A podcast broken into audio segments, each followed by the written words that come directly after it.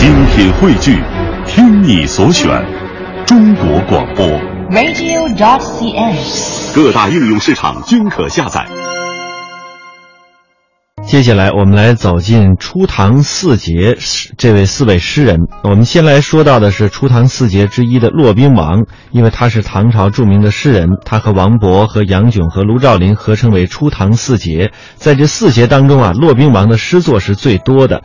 呃，比如说他的呃《讨五檄文》啊，是最能代表他那个时代的新风，而且是流传最为广泛的一首名作之一，是以这种封建时代的忠义大节作为理论根据，号召人们起来反对正在筹建当中的五周王朝，气势非常的充沛，笔端带有着情感。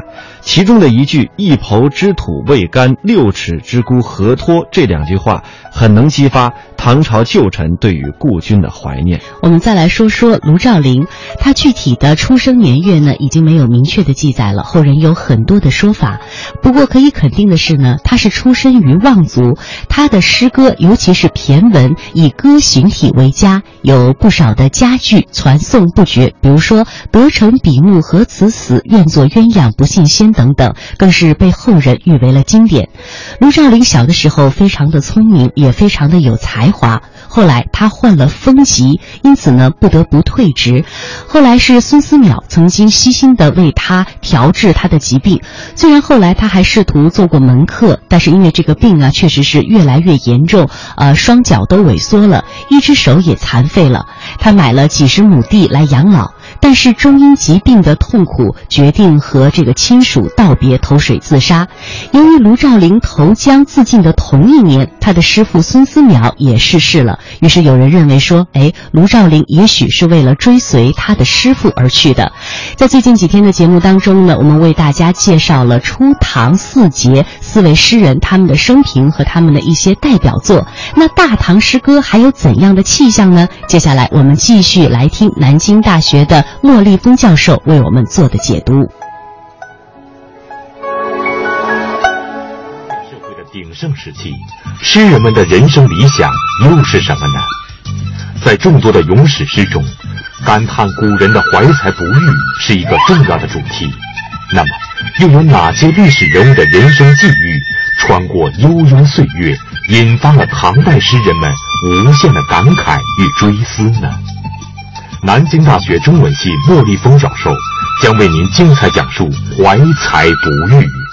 在唐诗里面有一类，它是以历史题材为主题的。那么这一类诗呢，我们传统的就叫它为咏史诗，就是歌咏历史啊，把历史上的人物啊、历史上的故事啊作为诗歌的一个内容、一个题材。唐朝呢，就是一个特别重视历史的时期。我们都知道，唐朝以前。经历了魏晋南北朝长期的分裂，国家比较动乱，好不容易后来统一了，所以唐朝人就特别注意要注重历史的经验教训，他们很注意总结以前的历史怎么了，怎么搞得不太好啊？那么我们以后应该怎么办啊？所以就产生了很多的咏史诗。那么好的咏史诗是怎么样子的呢？唐诗中间有哪些好的咏史诗呢？这是我们今天要讲的重点。好的咏史诗，他自己有一个传统，这个传统就是从晋代的左思写的咏史诗开始的。晋朝有一个很有名的诗人叫左思，他写了一组诗八首，都是咏史，叫《咏史八首》。我我们看看他是怎么写的。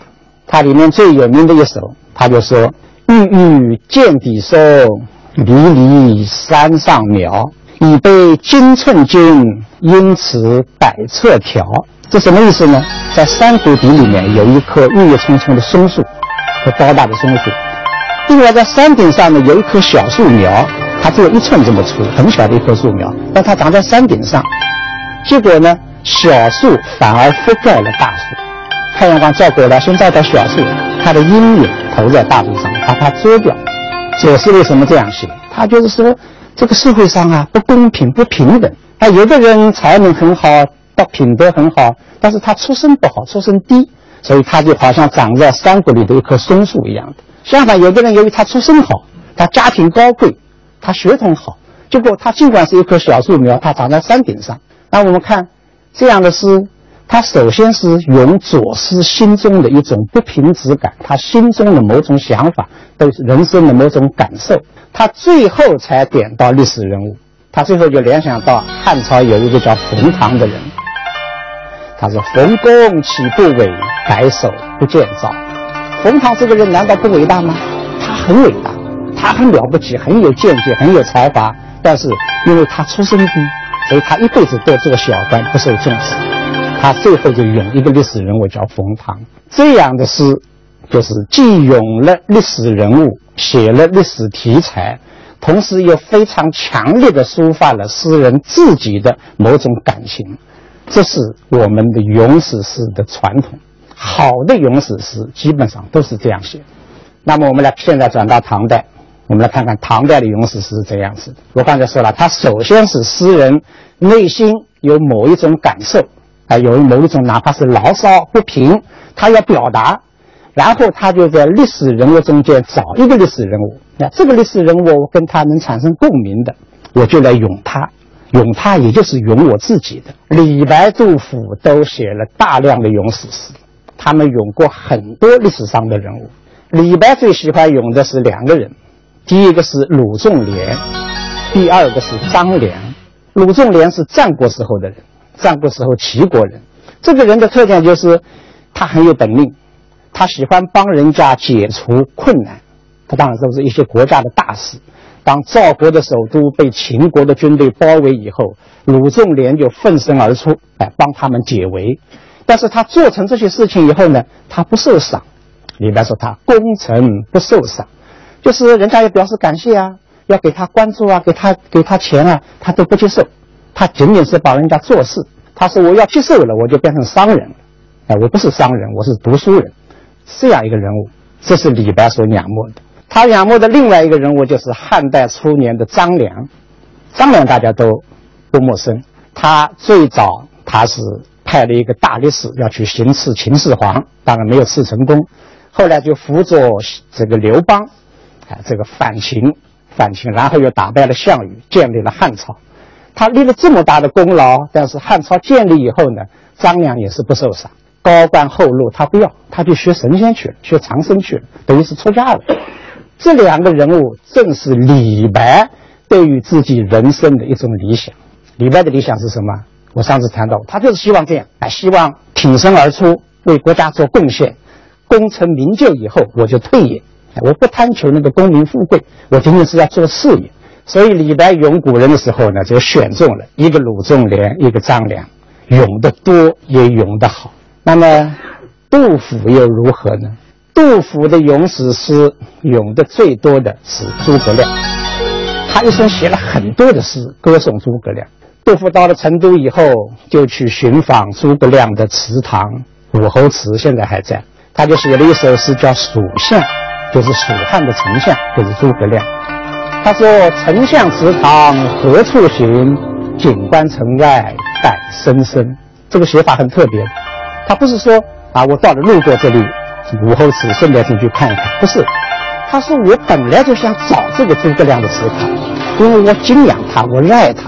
我到了成都，我就想去寻访他的祠堂在哪里啊？到什么那个地方能够去凭吊诸葛亮？我一打听，人家告诉他在。在成都的南边有一个武侯祠，那里长满了柏树，他就到那里去了。所以他这样的诗，当然他是咏古人、咏诸葛亮，但是首先表达的是他内心的某种情思。杜甫也希望他自己也能像诸葛亮那样，鞠躬尽瘁，死而后已，为国家做事，做出贡献。正是在这一首诗的末尾，杜甫写了两句非常有名的句子。他说：“出师未捷身先死。”常使英雄泪满襟。诸葛亮鞠躬尽瘁，死而后已。但是他那个远大理想，他要兴复汉室那样一个理想，并没有能实现，他就带着遗憾就离去。所以杜甫说：“真可惜啊，真可惜啊！他的雄心壮志没有能够实现，生命就结束了。后代的英雄想到这里呢，都要掉眼泪，都同情他，都同情他。杜甫同情诸葛亮。”后人再来读杜甫这样的诗的时候，双重的同情，既同情诸葛亮，也同情杜甫。所以这两句诗，在后代很多怀才不遇的人，啊，想为国家做事又没做成功的人，经常从这两句诗中间找到共鸣。